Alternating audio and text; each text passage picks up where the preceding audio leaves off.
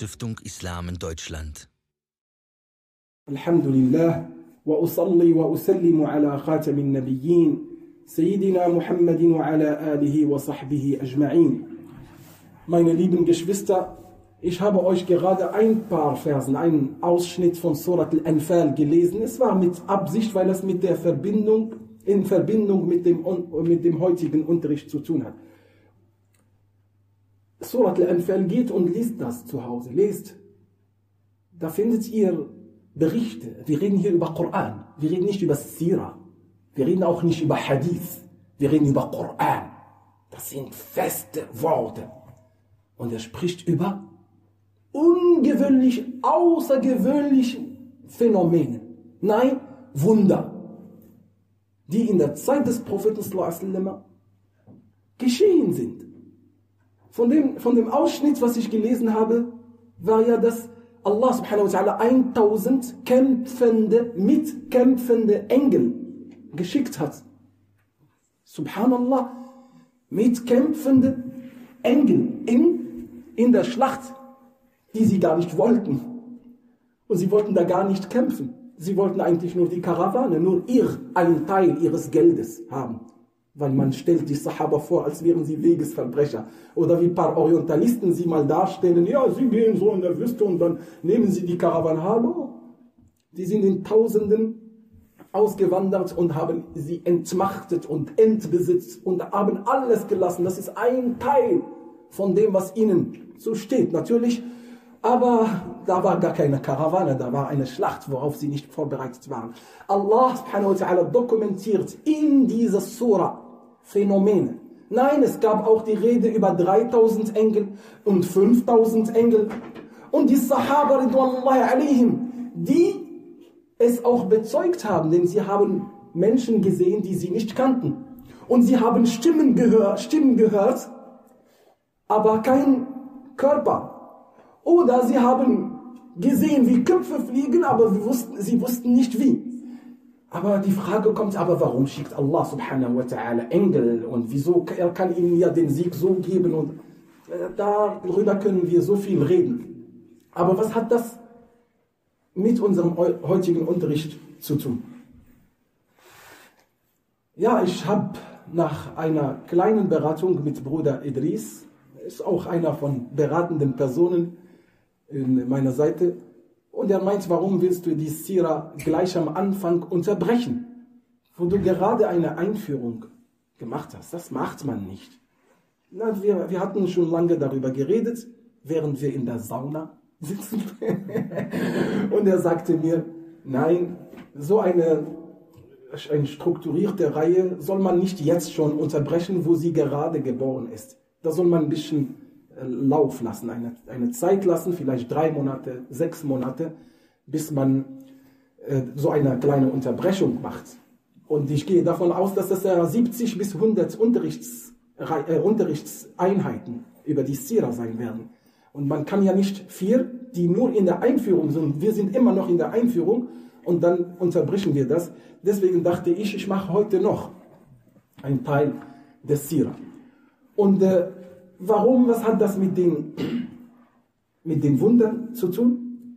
Weil ich werde über die Anfangszeiten sprechen, wo Rasulullah noch im Bauch seiner Mutter war und mit seiner Geburt und seine, seine Zeit als kleines Kind und als Bursche, ja, bis fünf Jahre, bis er fünf Jahre alt geworden ist. Die Ulama nennen das Irhasat al-Bi'tha. Irhas er hasst, das sind die Vorzeichen, die Vorzeichen der Auferweckung eines Propheten. Und die waren. Und wenn wir die Sira-Bücher, also alle möglichen Sira-Bücher mit den verschiedenen Überlieferungen, wir finden, dass da schon vor seinem, äh, von, vor seiner Geburt das Sprechen unter den Arabern in Mekka über einen Propheten, dessen Zeit eingetroffen ist. Und sie hörten von den Leuten der Schrift und insbesondere von den Juden. Sie hörten, dass das eigentlich nach deren Angaben, das ist die reife Zeit dafür. Und wir haben schon darüber erzählt, warum die Auswanderung genau in die arabische Insel war. Denn sie wussten, dass, der, dass er in diesem Ort ist. Und ich habe euch auch noch versprochen, dass wir aus deren Schriften alles Mögliche über die, über die, die Entsendung eines Propheten, was darüber berichtet wurde. Und nicht nur. Der Koran registriert auch, dass der Name Mohammed in deren Schriften fest verankert war. Und insbesondere bei den Christen. Allah Ta'ala sagt im Koran über Isa a.s. Jesus. ومبشرا برسول يأتي من بعدي اسمه أحمد und ich bringe euch die Botschaft über einen Propheten, der nach mir kommen wird. Und sein Name ist Ahmed. Die Worte sie stammen aus dem Koran, wortwörtlich. Also, wir haben es fest, dass sein Name dort stand. Und übrigens, das, was wir jetzt nach 1400 Jahren haben, ist nicht unbedingt das Gleiche, was sie, was die Christen selbst in der damaligen Zeit haben. Wenn wir jetzt nur die Gespräche zwischen den Arabern und den Juden und Christen, das, was sie ihnen an Informationen geben, dann sage ich, wo finde ich das in deren Schriften jetzt? Findet man nicht. Das heißt, in deren Schriften an der Zeit des Propheten hatten sie so viele Vorzeichen, sogar die Juden haben Merkmale von seinem Körper und von seinem Charakter und dass man ihn sogar prüft in bestimmten Sachen, dass er wirklich der Prophet ist. Ta'ala sagt im Koran, الذين آتيناهم الكتاب يعرفونه كما يعرفون أبناءهم. über Personen, nicht Koran. يعرفونه كما يعرفون أبناءهم. وإن كثيرا وإن فريقا منهم لا يكتمون الحق وهم يعلمون. الحق من ربك فلا تكونن من الممتنين Allah Ta'ala berichtet über die Leute der Schrift in der Zeit. Er sagt, sie kennen ihn, also den Propheten, genauso wie sie ihre Kinder kennen. Ich meine, dein Kind, das ist dein Nächstes. Du weißt alles über dein Kind. So kennen sie den Propheten, so wie sie ihre Kinder kennen. Aber ein Teil von ihnen verleugnen die Wahrheit, obwohl sie es als Wahrheit verinnerlichen, sie verleugnen es. حسدا من عند أنفسهم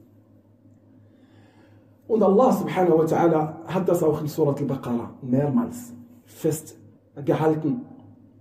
Aber heute sprechen wir über Al-Irhasat, die Vorzeichen von den Propheten, also von dem Prophetentums Mohammeds. Und übrigens, sein Name war bekannt. Ahmed, Muhammad, Mahmud, alles was mit Hamd zu tun hat. Ahmed und Muhammad. Und er heißt Ahmed und er heißt Muhammad. Und beide sind Siyah al-Tafdil das sind deine Formulierungen in der arabischen Sprache, um etwas hervorzuheben. Du sagst zum Beispiel Shakir, Ashkar, wie Ahmed. Ja, Ashkar. Und auch Muhammad Mufa'al ist auch ein Wesen von einem, von einem Attribut, was übertrieben ist. Das heißt, er dankt viel. Er dankt viel. Und äh, ungewöhnlicherweise selbst in der heutigen Text der Bibel. Wenn wir zurück, Blick zurückschauen, in der, in der Bibel und insbesondere in der, also in der griechischen Version. Und wir gehen zu der Stelle, wo Jesus sich von den Jüngern verabschiedet und er lässt ihnen die Botschaft. Er sagt, nach mir kommt. Ha, er geht, er sagt, ich komme nicht mehr. Aber nach mir kommt einer gehen wir in den, was steht jetzt, jetzt noch in der griechischen Schrift? Der Parakletos, Perikletos. Er wird nach mir kommen. Haltet an ihn fest. Wenn wir Perikletos übersetzen, Peri ist wie very, very in Englisch, der viel. Kletos dankt, der viel dankt. Der viel dankt, wird nach mir kommen, haltet an ihn fest. Wir sagen ihnen, ein Name kann man nicht übersetzen. Du kannst nicht meinen, mein Name ist äh, Naam. Ähm, die Christen legen es ja aus, als wenn er in, diesem, ähm, in, dieser, in, dieser Stelle der Bibel von dem Heiligen Geist spricht, aber in der griechischen Version wird der Name Beistand, Parakletus, sonst gar nicht dafür verwendet für den Heiligen Geist. Ja. Und er sagt ja auch, dass er nicht aus Licht spreche, sondern ähm, er, er spricht das, was er hören wird. Genau. Genau, das ist auch eine direkte Bestätigung, weil Rasulullah er spricht, was er auch hört als Offenbarung. Ich kenne die Antworten von den Christen, weil ich diese Diskussionen mit Zeugen Jehova, aber auch mit ganz normalen Katholiken durchgeführt habe. Und äh, sie sprechen über, Heiligen, über den Heiligen Geist. Sie sagen, das ist der Heilige Geist. Oder sie sprechen doch über einen Propheten, der, der nach ihm kommt, aber sie sagen, er ist noch nicht angekommen. Sie sagen, nee, mach mal die Augen auf. Also wie gesagt, jemand berichtet in unserer Zeit über Sami und er sagt, und er war ein Mann, äh, der aus äh, Aachen kommt und er studierte und, sein, und, der, und der ist der Gehobene, der Hochgehobene, weil er Sami ist, von Sumu. Sami. Oder Diener des äh, Allmächtigen. Dann ist mein Name schon verloren gegangen, Diener des Allmächtigen. Ich bin Abdul Azim. Bitte, und das ist ein, ein Name, so wie es ist, so wie du, weiß ich nicht, irgendeine Marke sprichst. Lass mal den Namen in Ruhe. Das ist genauso wie bei Berg von Arafat. Das Haus, wo die Pilgerer pilgern. Neben diesem Haus ist der Berg, der Herr weiß. Sein Name, also der Name des Berges, der Berg weiß, der Herr weiß. Kommt von Arafat. Na? Na jedenfalls, wir sagen, sein Name war in der Zeit schon bekannt. Und er soll Mohammed heißen. Und manche von den Muslimen leider, die nicht jetzt unbedingt Zeit genommen haben, um zu forschen. Sie sagen, Mohammed war der erste Name des Propheten und keiner war, äh, hieß Mohammed. Und das stimmt nicht. Sogar in seiner Zeit, sogar in seinem Geburtsjahr haben drei, vier den Namen Mohammed gewählt, weil die Nachricht gerade gekommen ist, äh, deren Väter sind zu den Juden gegangen und sie sagen, das ist die Zeit von dem Mohammed. Und übrigens in der Tora, in den, äh, äh, in den hebräischen äh, Tora steht sein Name, sein Name so, Mahmadem. Also nur Teshkil ist anders. Mahmadem. Auch in Bezug auf den, auf den letzten Prophet. Im, in Hebräisch ist für die Majestät. Alles, was man, lass mal im, also wie seine Hoheit oder seine, seine Majestät oder seine, lass mal im, dann bleibt nur Mahmad. Vier Buchstaben. Mim, Ha, Mim, Dal. Ob du Mahmad sagst, Mihmad, Mehmet, wie, wie die Türken oder lass es Mahmad, Mohammed, steht bis heute noch. Von daher, sie wussten, Mohammed kommt. Wie viele wurden genannt? Mohammed ibn Sufyan ibn Mujashir. Auch in seiner Zeit, in seinem Geburtsjahr. Mohammed ibn Uhayha ibn al-Jallah. Auch in seinem Geburtsjahr wurde ist er äh, geboren. Muhammad ibn Himran ibn Rabi'a. Alle in seinem Geburtsjahr. Und Amina, die Mutter des Propheten, sie selber, bewusst, sie hat die Nachricht auch bekommen. Und sie wusste, was da gesprochen wird. Aber sie hat gewünscht. Und sie sagt, ich werde ihn auch Muhammad nennen. Warum nicht? Warum soll er nicht von mir kommen? Also, Amina hat diese Nachrichten gehört und hat auch Muhammad auch als Namen vorgeschlagen, als er geboren ist, geboren war, dann hat Abdul Muttalib ihn zu Kaaba gebracht und er hat für ihn geschlachtet. Und es steht in der Sira, dass er ihn den siebten Tag beschnitten hat, so wie die Araber es erbten als Sitte Abrahams. Und er hat ihn beschnitten und er nannte ihn auch, wie sie es wünschte, Muhammad. Abdul Muttalib ist ja sein Opa, ist nicht sein Vater, weil sein Vater schon gestorben ist. Äh, Abdul Muttalib. Abdullah ist gestorben und übrigens Abdullah ist, war der geliebteste, der geliebteste Sohn von Abdul Muttalib. Abdul und er war der jüngste von den Söhnen. Er hatte zehn Söhne und vier Töchter. Die sind alle mit Namen bekannt. Und die Tanten, das waren auch die Tanten des Propheten, wie Atika. Äh, so vier, vier Frauen und zehn Männer. Und er wollte unbedingt zehn Söhne. Und deswegen hat er Nether. Ein Nether, das ist wie ein Schwur, ein Versprechen zu Gott. Wenn du mir zehn von den Söhnen gibst, werde ich einen für dich opfern. Guckt mal, wenn wir sowas erzählen, für uns hier 21. Jahrhundert sagen, ach, Erzählungen und Märchen und so, und wir sollen das alles übernehmen. Hey Leute, geht mal und guckt mal nur die Wikinger, wie sie gelebt haben und was sie alles gemacht haben. Die, die Kultur in der arabischen Insel war so, das, war, das ist bei ihnen fest. Du kannst auch so einen Schwur machen. Und er hat geschworen, dass er einen gibt. Aber sie haben eine Sitte gehabt. Sie gehen zu Hubal. Hubal ist ein Götze. Und unter Hubal gibt es mehrere Schüsseln. Und dann in diesen Schüsseln machen sie den, die Namen. Und dann gibt es ein extra Bediensteter neben Hubal.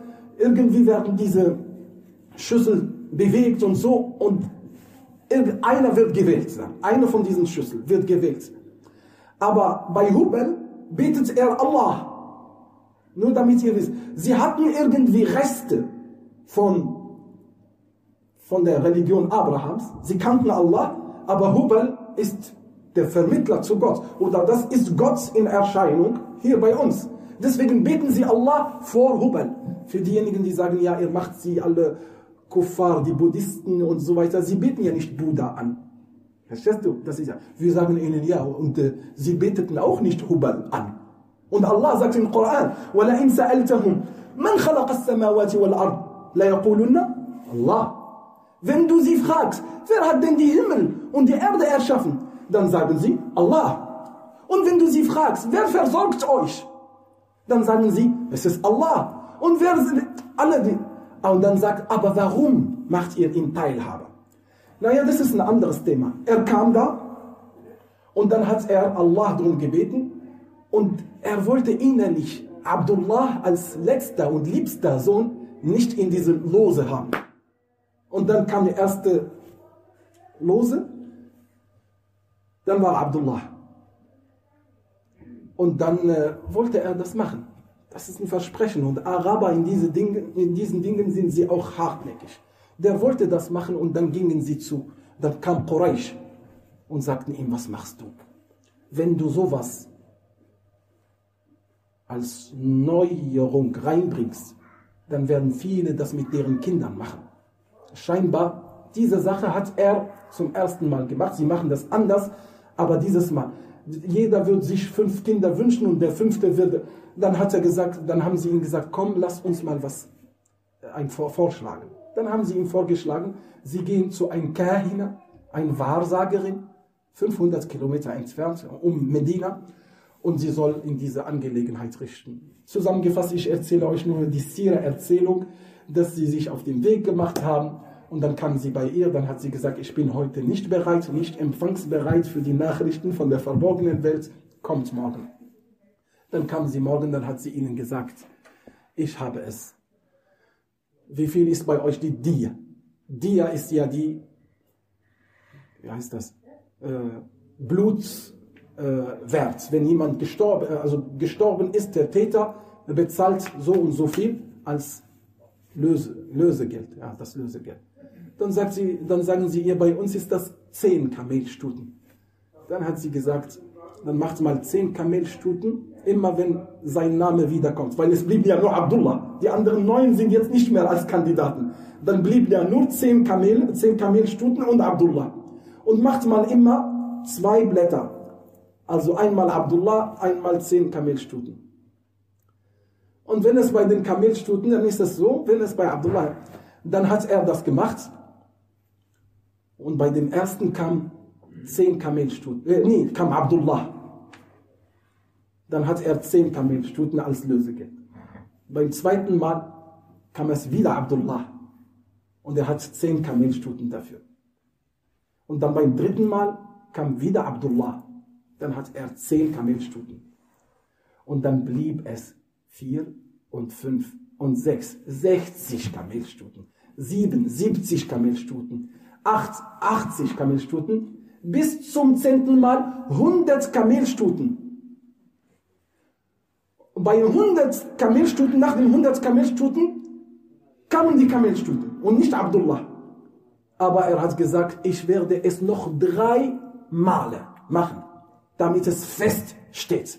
Und dann hat er das erste und das zweite und das dritte da drauf gepackt. Alle diese drei kamen, kamen auf die Kamelstutenseite und dann wurden 130, 140 Kamelstuten geschlachtet in der Messe von Mekka und jeder durfte, ohne zu fragen, ohne, von diesem Fleisch Nutzen nehmen, das heißt Armen und Menschen, die von den Dörfern und so 130, 140 Kamelenstuten wurden geschlachtet als äh, was als Lösegeld, dass Abdullah, also der Vater von Muhammad sallam, noch leben darf. Rasulullah sallam, nennt sich, er sagt, Ana Abu Dhabihain.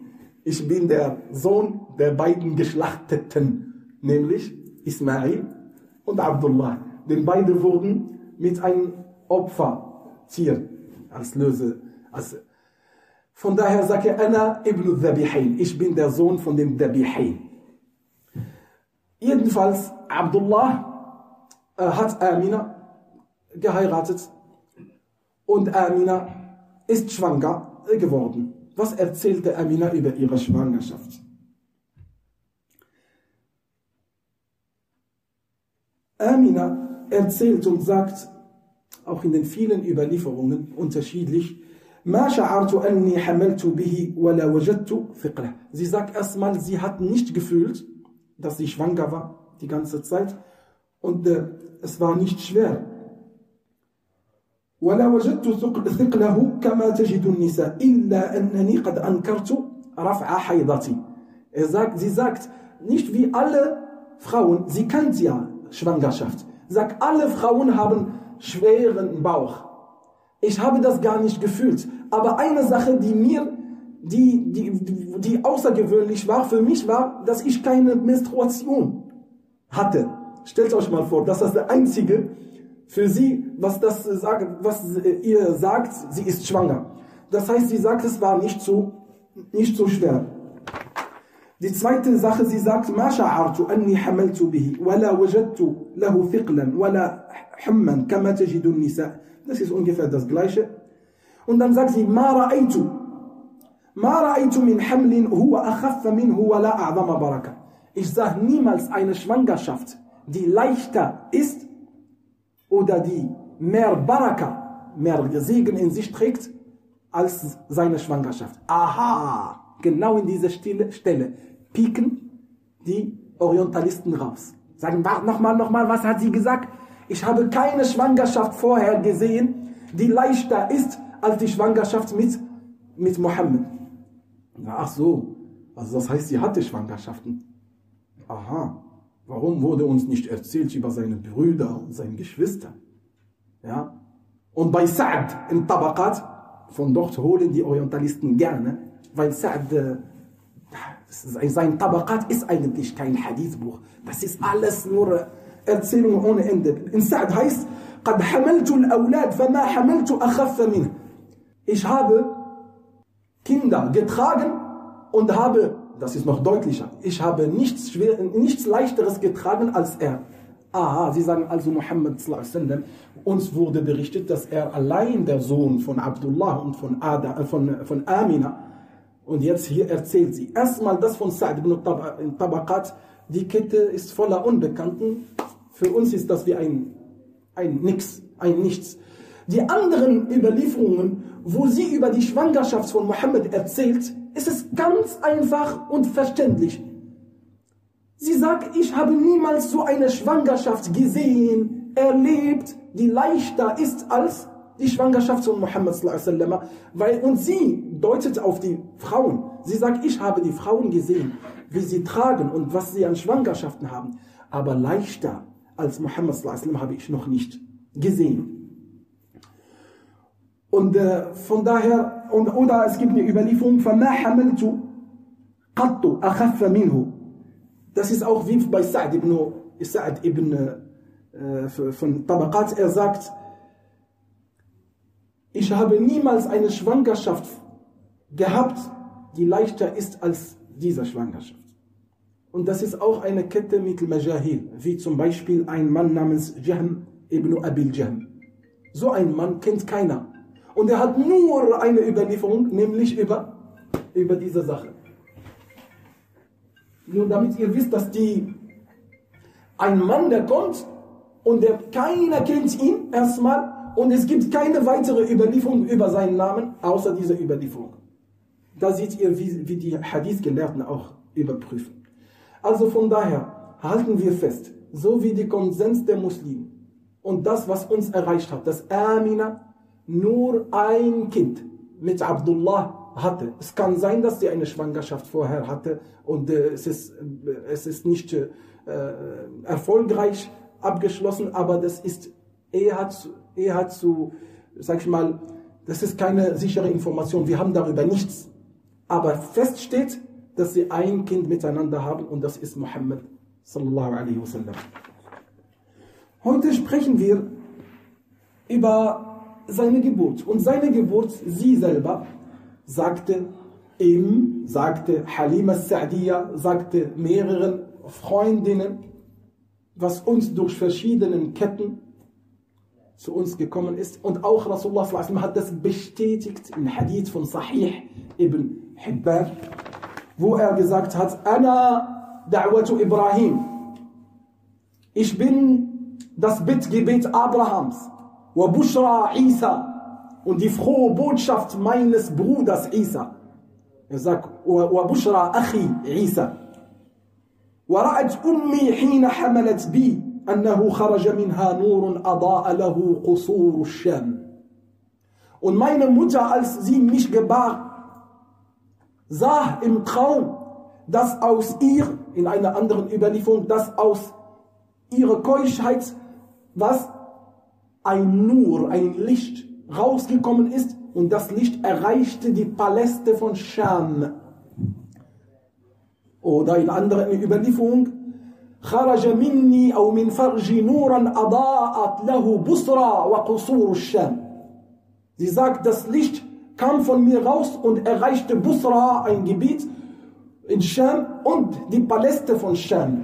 Als Beweis, dass das وَإِنَّ لِإِبْنِ هَذَا لَشَأْنًا عَظِيمًا Und die, mein Sohn, mein Sohn hat bestimmt eine hohe Stellung, hat in sich, hat etwas in sich. واسترضعت في بني سعد ابن بكر und die äh, Stillzeit verbrachte Rasulullah sallam in Sa'd. Sa'd ist ein Qabila, ein Stamm, Sa'd ibn Bakr. Dazu kommen wir, das ist dann heute mit dem Ereignis, als er drei, vier, zwischen drei und vier Jahre alt war, das Ereignis von Shaq as-Sadr. wir kennen das, wir Muslime, das Rasulullah Das gehört zu den Vorzeichen. In, als Burschen, als kleines Kind mit, seinen, mit den Kindern und gehen raus und dass zwei Männer zu ihm kamen. Sie haben ihn auf den Boden geworfen und dann haben sie, und er sagt, sie haben es aufgemacht und nahmen etwas von drin. Das ist die Überlieferung. Sie machen es auf und sie haben etwas von drin weggenommen. Und dann haben sie es zugemacht. Übrigens, Hadith bei Muslim von Anas ibn Malik. Er sagt, Rasulullah hatte bis zu seiner Zeit, obwohl das jetzt mehrere Jahre, ich glaube 50 Jahre, und sie hatten immer Narben hier gesehen bei ihm. Immer Narben. Jetzt kommen wir zu, der, zu dem Thema, warum ich das mit den äh, Wundern und außergewöhnlichen Phänomenen. Weil es eine Strömung gibt. gibt. Erstmal unter den Orientalisten und zweitens unter den Kindern der Orientalisten von den Muslimen, die ihre, äh, sage ich mal, ihre Milch gesaugt haben von denen, von deren äh, Behauptungen genommen haben. Und zwar eine Strömung, ich nenne sie unter den Muslimen eine trockene Strömung. Eine Strömung, die aus, von der Religion und von dem Glauben nichts übrig, übrig lässt. Ihr Hauptkriterium ist, alles, was der experimentellen Wissenschaft entspricht, das nehmen wir an. Und alles, was gegen diese experimentellen Wissenschaften ist, das verwerfen wir und nennen das als Fabel der früheren. Und wir sagen ihnen, und was hat bitte schön eure Prinzessin experimentelle Wissenschaft, was hat die hier im Glauben zu suchen? Was hat der Glaube mit eurem Labor zu tun? Und wann ist die experimentelle Wissenschaft als Richtschnur? Wann? Für alles. Und das ist die Verherrlichung heute für den Materialisten, für alles, was in dem Labor erfasst wird. Und das ist auch das Phänomen unserer Moderne, leider. Diese Leute, und ich sage euch, diese Strömung von den Muslimen, ich rede gar nicht über den Orientalisten, sie entsaugen den Islam von ihnen und unseren Glauben und werden ihn ganz nah, ganz bald, und wenn es vielleicht in 100 und 200 Jahren aus dem Islam wollen sie nichts lassen, ein, eine Religion ohne Ruh. Den Nektar des Islams wollen sie wegnehmen. Und dann, übrigens, wenn man sie kennenlernt, sie sind gar nicht spirituell. Sie erleben keine Spiritualität. Sie leben trocken. Und sie beten trocken. Und haben eine trockene Beziehung zu Allah subhanahu wa ta'ala.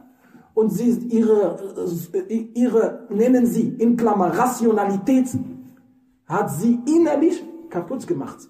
Deswegen warne ich persönlich von so einer Strömung. Und äh, die Wunder sind im Koran fest verankert. Wunder, alles, was außer der Naturgesetz. Aber passt auf, wir können einen extra Vortrag über die Wunder machen. Weil es gibt auch unter den muslimischen Gelehrten, dass sie sagen, nein, Wunder sind nicht außerhalb der Naturgesetze. Nein, wer sagt sowas? Sagt, Wunder sind außerhalb der Naturgesetze, die in der Zeit bekannt sind. Naturgesetze werden immer noch mehr entziffert. Jetzt kommt, ja, kommen neue Wissenschaften, heute von Quantenphysik, die uns auch neue Horizonten öffnen und die zwar nur in Theorien geschrieben werden, aber die sind belegt, zumindest in einem rechnerischen bzw. mathematischen Verfahren sind sie belegt, aber in der Tatsachen nicht. Du kannst in zwei Orten gleichzeitig dich befinden. Ist es schon, ist es schon belegt, aber ist es nicht, es ist noch nicht Realität. Aber mathematischen, logischen Verfahren ist es so. Deswegen ist die Theorie mit den sieben Erden, dass du, Sami, in dieser Erde bist und dass du auch dort bist und dort bist und dort bist und dort und du bist der gleiche Sami mit den gleichen Molekülen mit den, in mehreren Orten. Und die Schrödinger Katze, also diese von, von Schrödinger, dass, sie, dass die Katze gleichzeitig tot und gleichzeitig lebendig ist. Das ist etwas, also mit, unseren, mit unserem Verstand kann man das gar nicht verstehen. Aber die mathematischen Verfahren belegen das. Und wir haben vor 1400 Jahren Hinweise auch darüber, über Quantenphysik, Muslime geben über Quantenphysik, ja. Ich habe euch den Hadith von Abdullah ibn Abbas als er, und er war ja ein Erklärer des Korans, wo Allah Ta'ala im Koran sagt, Allah, khalaqa sab'a samawat, wa min al-ardi mithlahunna. Allah, der sieben Himmel erschaffen hat, und von der Erde hat er die gleiche Anzahl erschaffen. So steht es. Min al-ardi mithlahunna und von der Erde hat er die gleiche Anzahl erschaffen. Sieben Erden. Dann sagen sie zu Abdullah ibn Abbas, was sind das von sieben Erden? Abdullah ibn Abbas sagt, wenn ich euch berichte, was der Prophet mir erzählt hat, dann werdet ihr sagen, Abdullah ibn Abbas ist verrückt. Dann sagen sie, erzähl doch bitte. Dann sagt er, ja, sieben Erden. In jeder Erde gibt es Ibrahim, كإبراهيمكم وموسى كموسىكم وعيسى كعيساكم ومحمد كمحمد وعبد الله بن عباس كعبد الله بن عباس إذا زك يا زيبن أرض إن يد أرض جبت إس إبراهيم في أير إبراهيم وإن عيسى في أير عيسى وإن محمد في أير محمد وإن عبد الله بن عباس في أير عبد الله بن عباس Das liegt in unseren Büchern. Das ist jetzt nicht von irgendeiner Druckerei oder. Nee, das sind Bücher von 1400 Jahren, die in unseren, in unseren Quellen sind. Nur, dass wir denen sagen, lasst mal eure sogenannte experimentelle Wissenschaft, die ja immer variiert und so viele Dinge wurden revidiert und heute werden sie neu gelesen und, und auch neu behandelt, dass das niemals der Maßstab sein kann. Deswegen gibt es Ulama, die sagen, alle möglichen Wunder können wir in bestimmten Zeiten noch erklären. Vielleicht jetzt nicht, aber später können erklärt werden. Und bis jetzt wurde auch schon vieles erklärt. Äh, Maria, der Koran registriert ihre Wunder.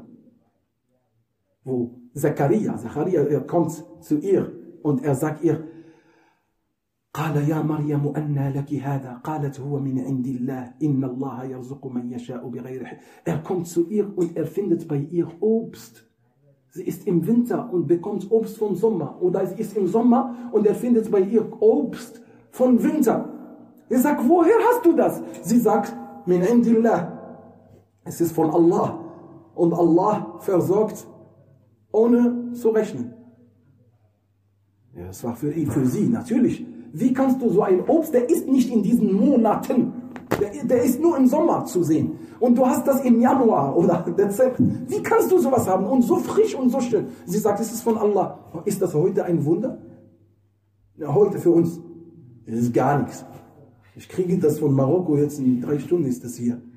Ich habe auch gestern Kaktus, Al-Handia.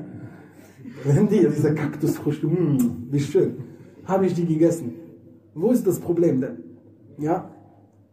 Und das Gleiche jetzt. Ja, sie wundern sich, dass da aufgemacht worden.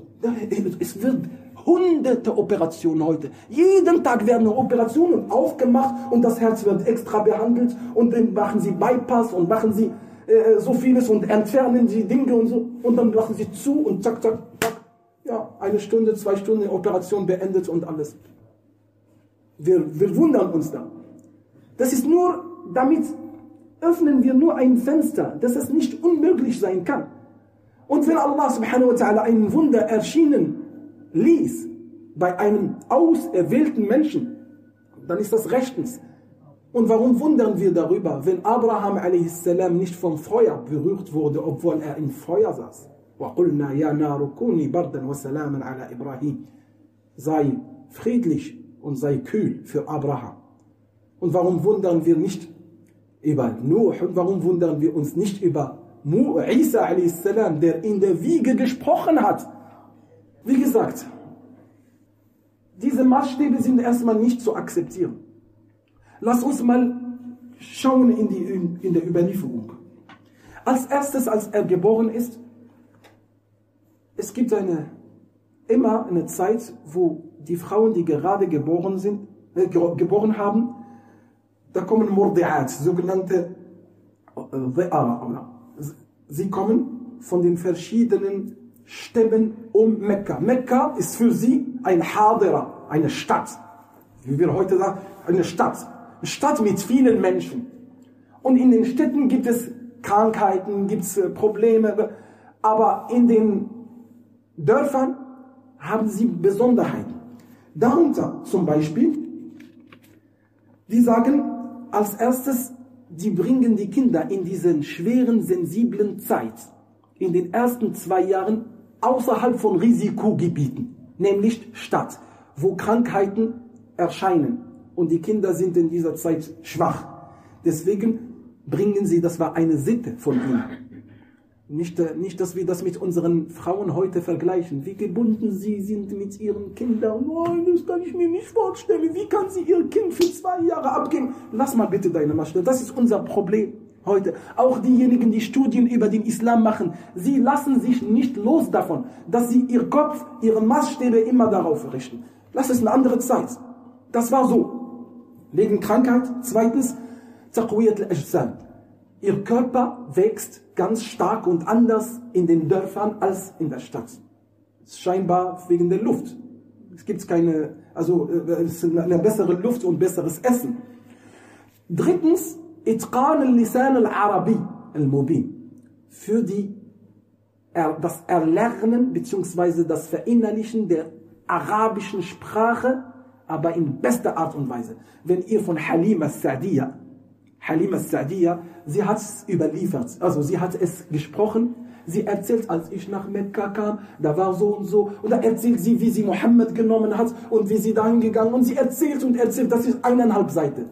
Du musst bei jeder Zeile Lexikon aufschlagen, was heißt Adimtu, was heißt, äh, was heißt was heißt, ihre Sprachen, das ist alles Wörter, die wir in, in, einer normalen arabischen Sprache nicht benutzen. Und deswegen findest du in Siyar, in eineinhalb Seiten von Halim al-Sa'diyah hast du Fußnoten. Zack, zack, zack. Unten musst du immer erklären, was heißt das?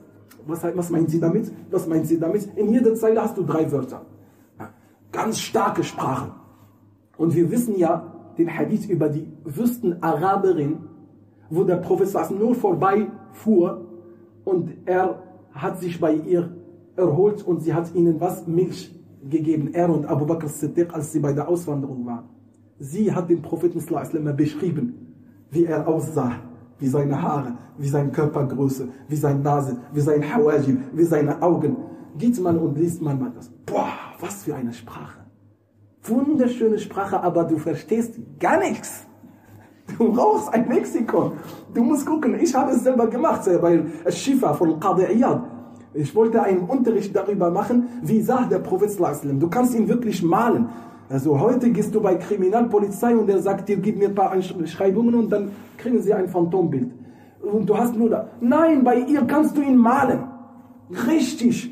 Von der Farbe, von der, also theoretisch könnten wir eigentlich ein, ein Bild zu 90% von Muhammad wiederherstellen. Nicht nur von ihr, auch von den Sahaba, die sie ihn bestens beschrieben haben. Sogar die Anzahl von den, von den grauen Haaren, sieben in der Anzahl, haben sie schon.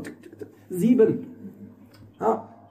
Und, sie, und sie erzählen, wie er läuft, wie er lacht und welche Arten von Lachen er hat. Die Christen und Juden würden uns darüber nur beneiden. beneiden. Nie alle Völker der Welt, die eine Ideologie von uralten Zeiten, von Buddha und so, beneiden uns. Wir, ich möchte nicht sagen, wir wissen auch, in, in, wie er äh, sein Geschäft wurde erzählt. Sag ja, er hat manchmal so und manchmal so und manchmal so und er erzählt. Und was nimmt er mit, mit sich? Wie er gespuckt hat. Auch das, wie er gespuckt, immer nach link, in der linken Seite und immer wenn er spuckt, er nimmt mit seinem Fuß und er, er mit, mit, dem Sand und er entfernt das. Alles wurde erzählt.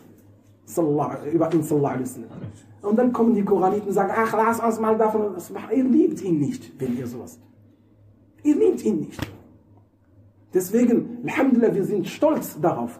Was ich damit sagen wollte, sie wollten, dass deren Kinder die arabische Sprache in bester Art und Weise, lernen. Und Al-Jalad, sie wollten, dass ihre Jungs bzw. ihre Kinder, insbesondere die, die, die Söhne, dass sie durch diese Stimmung, in, die herrschende Stimmung in, in den Dörfern, dass sie trocken bzw. stark aufwachsen. Deswegen hat sie, als er zwei Jahre alt war und sie sollte ihn zurückgeben, dann hat sie gesagt, gibst du ihm bitte zurück, bis er Ghalib wird, bis er ein ein strenger, nach dem Motto, er ist jetzt, er braucht noch ein bisschen. Äh, was erzählt sie? Sie sagt, so wie gewohnt, ich hatte meinen Sohn und ich bin mit mehreren stillenden Müttern nach Mekka, von, von Sa'd bis Mekka. Und sie waren auf der Reise und als sie ankamen, natürlich, die, die Frauen suchen Mordiat. Und es gibt bestimmte Stämme, die sind bekannt und so, und dann geben sie natürlich ein Mordia bekommt. Das ist ja wie heute, wenn du einen Auftrag bekommst als, sagen wir mal, du bist im Erziehungsbereich oder pädagogischen Bereich und du kriegst einen Fall vom Jugendamt für ein Kind, Essen, Trinken, äh, Unterhalt, äh, du kümmerst dich um seine Sache, du kriegst monatlich so und so viel. Es war genauso.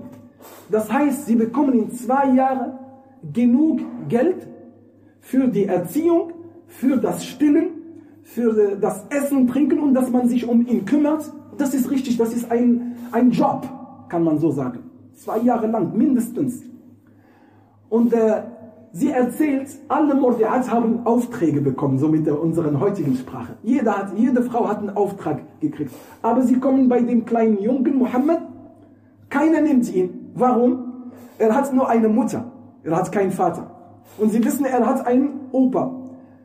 Aber was soll jetzt eine Mutter ausgeben? Und sie, sie haben Tama, also sie, sie wünschen immer, dass die Eltern immer zusätzlich zu den festgelegten Rahmen, dass sie immer Geld schicken, beziehungsweise äh, Nahrung und so weiter, dass sie immer schicken, weil sie haben Sorgen, sie tragen Sorgen für deren Kind. Sie sagt, man erwartet nicht normalerweise in deren Kultur erwartet nicht von einer Mutter, dass sie so versorgungsreich ist, dass sie was gibt.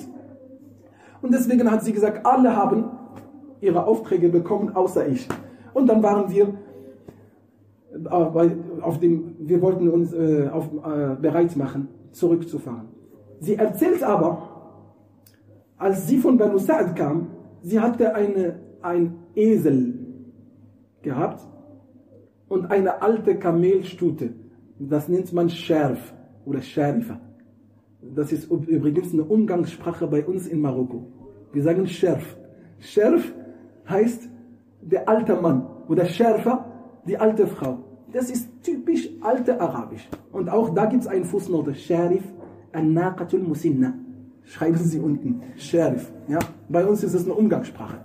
Übrigens, das ist äh, äh, die, die arabische Sprache von Marokko als Dialekt ist für Osten nicht bekannt. Sagen, naja, spricht mal Arabisch. Sagen Sie uns, ihr seid gar kein Araber, spricht mal Arabisch. Wir sagen Ihnen, holt mal euer Lexikon, damit ihr uns versteht. Wir sprechen an Arabisch, aber für euch ist das nicht bekannt. Wir sagen Tassa. Tassa für was? Für ein Schüssel. Bei Halima sagt, Fawada'a Tast. Tast. Tassa. Und übrigens, Tasse in der deutschen Sprache, kommt nur von Tast. Von, von, von Arabisch. Nee, sie sagen das nicht. Oder vielleicht gibt es, die das sagen. Viele sind Umgangssprache. Bei uns, das sind alte Wörter, aber sie sind wirklich nicht verständlich für, für, für, für die Ostaraber. Nee, jedenfalls, sie, sie sagt, ich hatte einen Sheriff, eine Kamelstute, alte Kamelstute, von ihr kriegst du keinen Tropfen Milch, sagt sie. Gar nichts. Und wir hatten so einen Hunger und das Kind äh, weint und weint und natürlich sehen sie danach, dass sie einen Auftrag bekommt, weil dadurch bekommt sie auch Geld und so weiter. Sie sagt, wir hatten nichts und wir hatten Hunger. Als sie ankamen, alle haben Aufträge bekommen, bis ich. Und dann kam ich, bevor wir abfahren, und bei, Entschuldigung, bei der Hinfahrt war sie immer hinten. Und die Frauen sagen, ja, Binta Abi Duaib, Willst du uns, oh du äh, Tochter von Abu Duaib, willst du uns mit dir bestrafen, weil sie müssen auf sie warten wegen dem Weg? Und sie läuft ganz, ganz langsam, weil ihr Esel auch schwach war. Sie hat auch äh, Esel beschrieben mit seiner Farbe und so. Äh, er war auch schwach. Was, warum ich das erzähle, damit ihr, damit ihr auf die Rückreise achtet, wie es war. Dann hat sie gesagt, ich hatte kein Kind, dann habe ich mich doch für ihn, für den kleinen weisen Kind, für das kleine weisen Kind entschieden. Sie nahm ihn und dann sagt sie, ich nahm ihn in mein Brust und dann begann er zu trinken, zu trinken, zu trinken. Und sie sagt, ich schaue, der trinkt wirklich.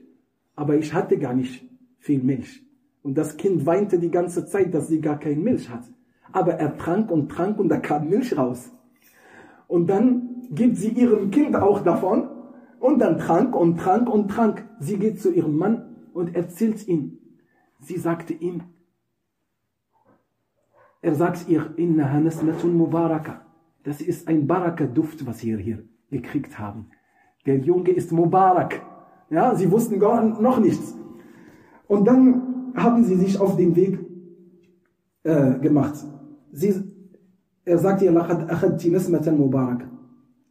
Auf dem Rückweg dahin sagt sie, auf einmal mein Esel und die Scherif nebenan, die begannen zu laufen, zu laufen, zu laufen. Und das war außergewöhnlich, nicht wie bei der Hinfahrt, bis die Frauen ihr sagen, ja, Binte Abi Duaib, arbi'i alayna, warte auf uns. Und dann sagen sie ihr, Wallahi, أليست هذه أذانك التي كنت خرجت عليها? Ist das nicht dein Esel? mit dem du äh, nach Mekka gekommen bist? Sie sagt, Wallahi, das ist sie. Dann sage ich, Wallahi, inna laha la sha'nan. Sie hat etwas in sich. Was ist mit ihr, mit, also mit dieser Atan? Los. Atan ist ja die, das Weibliche von dem, von dem Esel. Eselin. Da gibt es Al-Himar und es gibt Al-Athan. Al-Himar und Al-Athan. Al-Athan ist die Eselin, deswegen ist die hier weiblich. Als sie ankam, sie hat ja natürlich wie wie bei ihnen die Quelle von der Versorgung, das ist Rai, alles was mit Schafhüten und beziehungsweise Kamelenhüten. Sie hatte Schafe. Ja?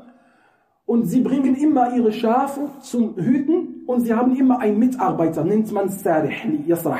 Ja? Sie gehen mit ihm.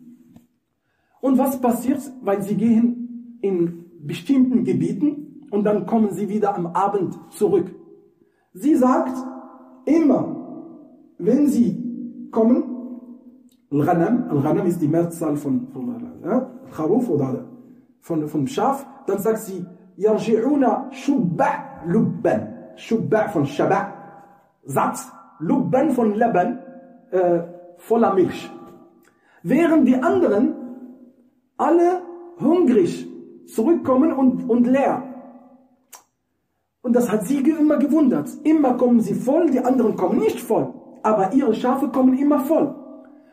Bis die Frauen bzw. die Leute in deren Dorf, sie sagen zu ihren Salihin, Wailakum, also zu den Ru'yan, das sind die Schafhüter, Wailakum israhu haythu yasrahu ra'i bintu abi Du'aib. Geht mal genau in den Orten, wo der Hüter von, von Halima geht. Bleibt bei ihm. Bei ihr kommt das immer. Aber sie sagt, diese Ziyada, diese Baraka, diese Vermehrung an Versorgung war deutlich zu sehen und zwar zwei Jahre lang. Zwei Jahre lang hatte sie nichts äh, zu bemängeln. Es, war, es gab immer nur noch mehr und mehr und mehr. Und sie sagte, وشب محمد شبابا لا يشبهه الغلمان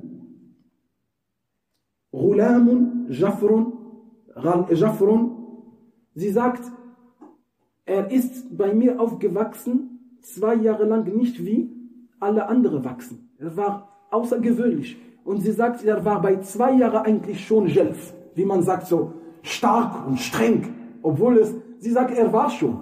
Ja? Und dann sagt sie, aber die Zeit ist um und sie muss, sie, sie muss ihn zurückbringen.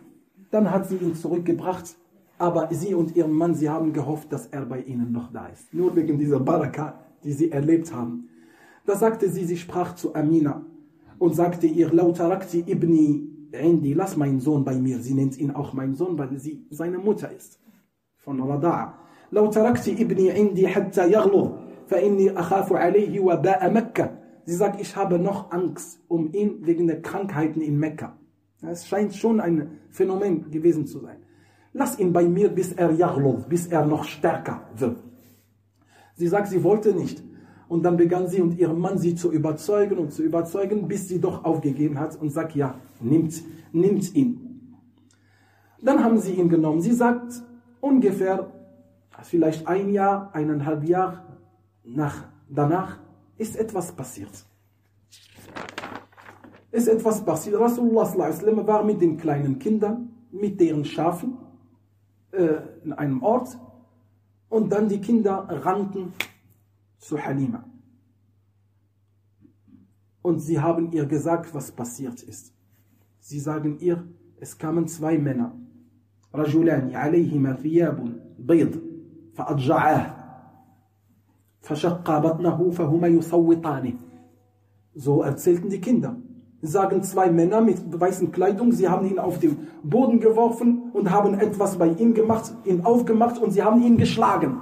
So, sagen nee, sie haben ihn geschlagen. Vielleicht ist das nur, oder vielleicht ist das eine Erzählung von den Kindern aufgrund der Angst. Das sind fremde Männer und sie werfen ihn auf den Boden. Und dann geht sie mit ihrem Mann ganz ängstlich Richtung Muhammad. Sallallahu alaihi wasallam. خرجت وأباه فوجدناه منتقعا وجهه. Wir kamen rennen zu ihm, ich und sein Vater, also Vater von Rada'a, und wir fanden ihn, er hat eine ganz andere Hautfarbe, also hat sich geändert. Ja, und dann sagten sie ihm, was ist passiert? Er sagte ihnen, جاءني رجلان عليهما ثياب بيض فأضجعاني وشقا بطني فالتمسا فيه شيئا لا أدري ما هو Er sagt, zwei Männer mit weißen Kleidung kamen zu mir und sie haben mich auf den Boden gelegt. Hier, er sagt, auf den Boden gelegt. Die anderen haben gesagt, sie haben mich auf den Boden geworfen. Sara'ah. Hier, er sagt, er sagt, sie haben mich auf den Boden gelegt.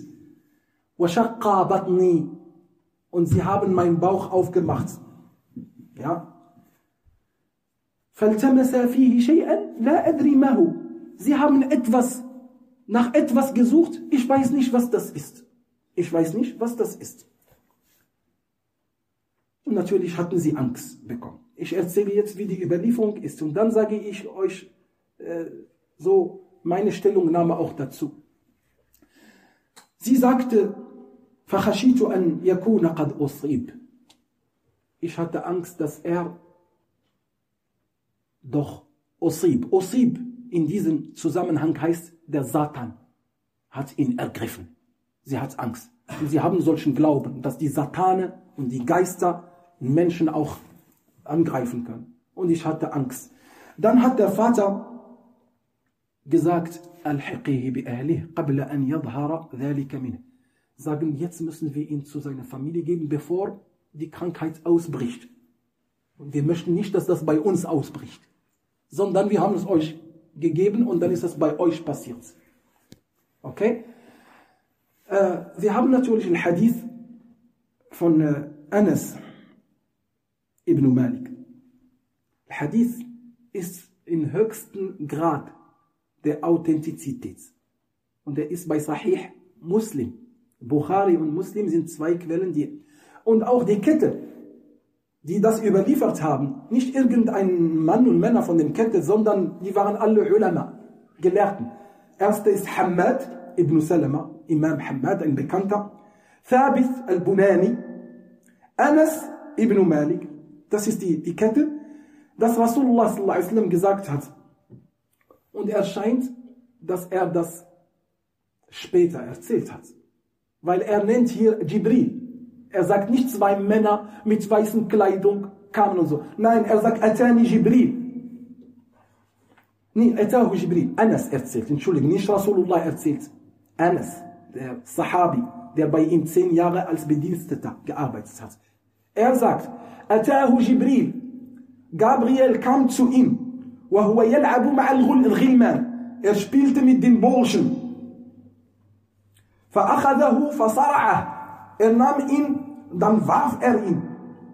Sara'ahu Rajul, yani, er warf ihn auf den Boden. Deswegen heißt es bei den elliptischen Anfällen, die fallen auf den Boden, sie nennen das Sarah, wenn man auf den Boden fällt. Ja? Und hier eine Klammer, die Orientalisten sagen über Rasulullah sallallahu alaihi ein, ein Epileptiker. Er hatte solche Anfälle gehabt. Er, er erzählte Märchen und so weiter und er war bekannt mit Epilepsie. Epilepsie. Ja, so sagen sie. Wir sagen, ihr sagt nichts anderes als die, die, die anderen haben es äh, anders verpackt. Sie sagen Zauberer. Sie sagen, er erzählt die Fabeln von den früheren. Oder die anderen sagen, er guckt ab. أساطير الأولين فهي تتلى عليه die wird ihnen immer vorgelesen. Und damit meinen sie nur zwei Zivilisationen. Die Perser und die Römer. Und es waren bekannte Wahrsager und so, sie gehen extra in langen Reisen, damit sie solche Informationen sammeln. Und dann erzählen sie das. Allah subhanahu wa ta'ala sagt als Antwort, لسان الذي يلحدون إليه أعجمي وهذا لسان عربي مبين. Die Sprache von denjenigen, die sie behaupten, ist nicht arabisch. Und dieses hier ist ein deutlich arabische Zunge. Das ist arabisch, was euch, was euch hier offenbart wird. Na jedenfalls, فصرعه, er warf ihn auf den Boden, فشق عن قلبه, hier heißt das, er hat ihm sein Brust aufgemacht. Und dann haben wir hier irgendetwas Konkreteres. Sagen, er nahm sein Herz und er nahm aus seinem Herz einen Blut Klumpen, einen dunklen Blutklumpen und warf sie weg von ihm. Er nahm das Herz und ließ das in einen Tast, Er sagt, er warf diesen Alaqa weg und er sagt, das ist der Teil des Satans in dir. Dazu kommen wir noch, was das heißt. Das ist der Anteil des Satans in dir. Und dann warfen sie es. Thumma dann nahmen sie das Herz وغسله في طست من ذهب طست من ذهب sie wuschen sein Herz in einen goldenen Schüssel بماء زمزم mit Ma Zamzam und anderen Überlieferungen. Und dann wurde Al-Hikmah und Iman, Glaube und Weisheit, wurden in diesem Wasser, wo, er, wo das Herz gewaschen ist. ثم لأمه, dann hat er das zugemacht. ثم أعاده في مكانه. Er nahm ihn zu seinem Platz zurück. وجاء الغلمان يسعون إلى أمه. Da gingen die Burschen rennen zu seiner Mutter und sagten, إلى أمه ضئره فقالوا إن محمدا قد قتل محمد wurde ermordet er wurde getötet فاستقبلوه وهو وهو منتقع und dann haben sie ihn gesehen wie seine Hautfarbe und seine Gesichtsfarbe anders geworden ist und Anas dann erzählt وقد, وقد كنت أرى أثر هذا ذلك المخيط في صدري ich sah das also diese Narben sah ich bis zu der Zeit, wo er mit ihm gelebt hat, sah ich das in, sein, in seiner Brust. Ja, was sagen wir über diese Überlieferung? Die bei Muslim, aber die ist auch natürlich in anderen Überlieferungsbüchern. Aber wenn wir Muslim sagen, das ist dann die höchste Stufe von, von denen. Und natürlich in Siyar, in Form von Erzählungen, gibt es genug mit mehr anderen Ketten. Ja? Da wird jetzt nicht unbedingt geguckt nach der Kette und wer ist das und wer ist das, anders als bei dem Hadith. Als erstes, die Ulama sagen, das ist eine Realität. Es ist passiert mit dem Propheten. Die Einzelheiten sind nicht immer bekannt, weil es äh, äh, Erzählungen sind, aber alle erzählen über etwas. Dass fremde Männer zu ihm kamen in einer jungen Zeit, sie haben ihn auf dem Boden gehabt und sie haben etwas in seinem Bauch und sie haben etwas rausgenommen. Die Ulama sagen, es gibt bestimmt in uns, in unserem Herz, ein Teil, was als Empfangsantenne für scheitanischen und für alle bösen Sachen in uns. Und das beweist, dass Muhammad sowas wurde ihm entfernt. Das heißt, er war, er war dann nicht mehr empfänglich für das Schlechte. Das heißt nicht, dass er, äh, äh dass er äh, beschützt ist von allem.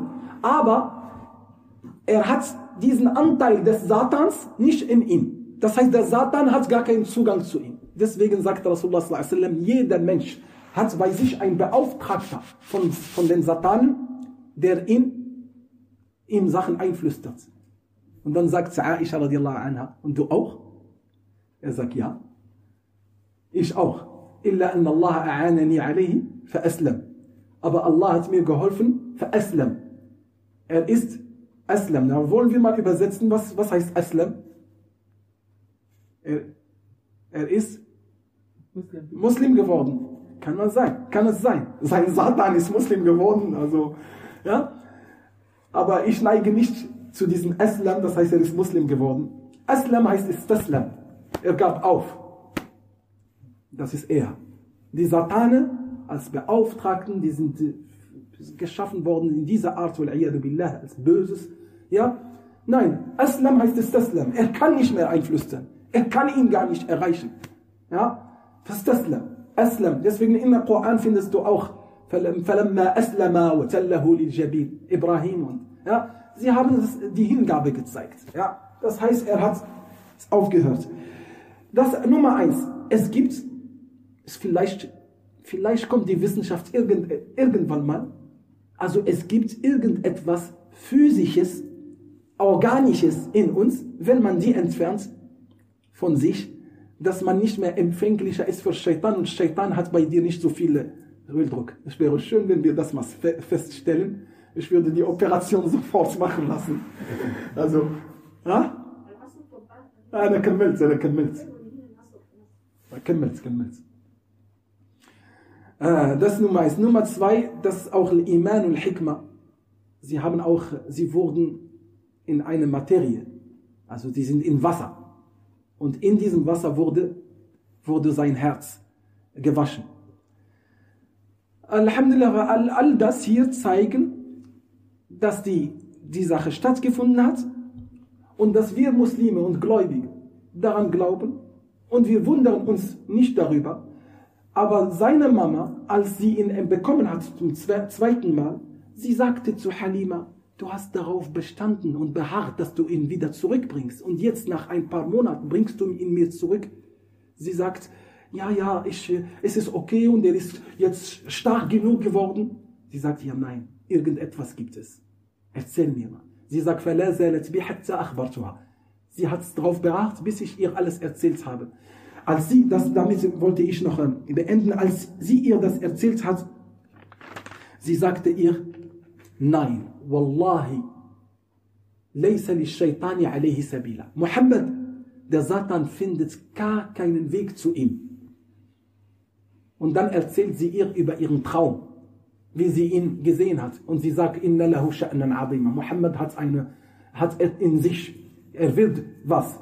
Und dann äh, hat sie ihr Kind auch genommen. Und so ist Muhammad auch aufgewachsen. Er sagte über seinen Charakter, und er war auch sehr charaktervoll, sehr bodenständig. Er tat nicht, was die Jugendlichen in Mekka machen. Er selber, sallallahu alaihi wasallam, er überliefert über sich selbst. Er sagt, in meiner Jugend, ich habe nie diese schlechten Sachen, was die Jugendlichen, Jugendlichen in, in, in Mekka machen, ich habe mich immer davon ferngehalten. Ja, und er sagt, aber zweimal hatte ich Gedanken. Ja? Er sagt. Ich habe niemals Gedanken über Jahiliya Sachen gehabt in meinem Kopf, außer zweimal. Äh, er sagt, beim ersten Mal. Bei den beiden Malen hat Allah mich geschützt. Bei dem ersten Mal, er war beim Hüten von den Schafen und er hat erfahren, dass es ein Feier gibt in Mekka. Und sie waren außerhalb Mekka. Und scheinbar sie übernachten über mehrere Tage mit deren Schafen, weil die, der Weg so lang ist, bis sie richtig satt und dann kommen sie wieder zurück. Er sagte ihnen, ich würde heute Nacht zu Mekka gehen, um zu schauen. Und dann war es eine Hochzeit von einem so und so, der Vater, Sohn von so und so. Und dann waren Masamir und Gharabil, es war feier, feierlich und natürlich Tanz und so. Dann hat er gesagt, und ich wollte schauen. Ich, als ich vor Mekka war und ich, ich begann zu sehen, und sofort hat, bekam ich so eine Decke vom Schlaf. Er sagt, Die Sonne am nächsten Morgen hat mich wach gemacht. Er konnte das auch nicht, nicht erleben. In einem anderen Fall war das auch ähnlich mit anderen Jugendlichen, die versucht haben, bei einem Feier nur zuzuschauen erstmal. Der erste Schritt. Und Rasulullah ist auch ein, eingeschlafen. Ja, um abzuschließen, wie gehen wir Muslim, Muslime mit solchen Sachen, die uns erreicht haben über Rasulullah? Wir sagen, solange sie fest verankert sind in der Sunna und sie sind uns authentisch äh, überliefert und sie sind in den Sira fest gehalten. Wir glauben daran fest, wo, so wie sie sind. Und diese Maßstäbe der Materialisten interessieren uns nicht. Warum? Weil wir Gläubige sind und glauben, was, wenn du den Glauben davon entleerst, was hast du davon Religion? Das ist unser Glaube und Glaube hat mit euren experimentellen Sachen nichts zu tun. Deswegen glauben wir daran und das war das erste, beziehungsweise nach dem Traum, das zweite Vorzeichen für sein Prophetentum, aber auch die Vorzeichen von äh, Halima as-Sa'diya und alles, was sie erlebt hat, sind Vorzeichen, dass diese Junge etwas in sich hat. Nächste, nächstes Mal erzählen wir inshallah ta'ala weiter über die weiteren Vorzeichen. Jazakumullahu khairan wa barakallahu fikum.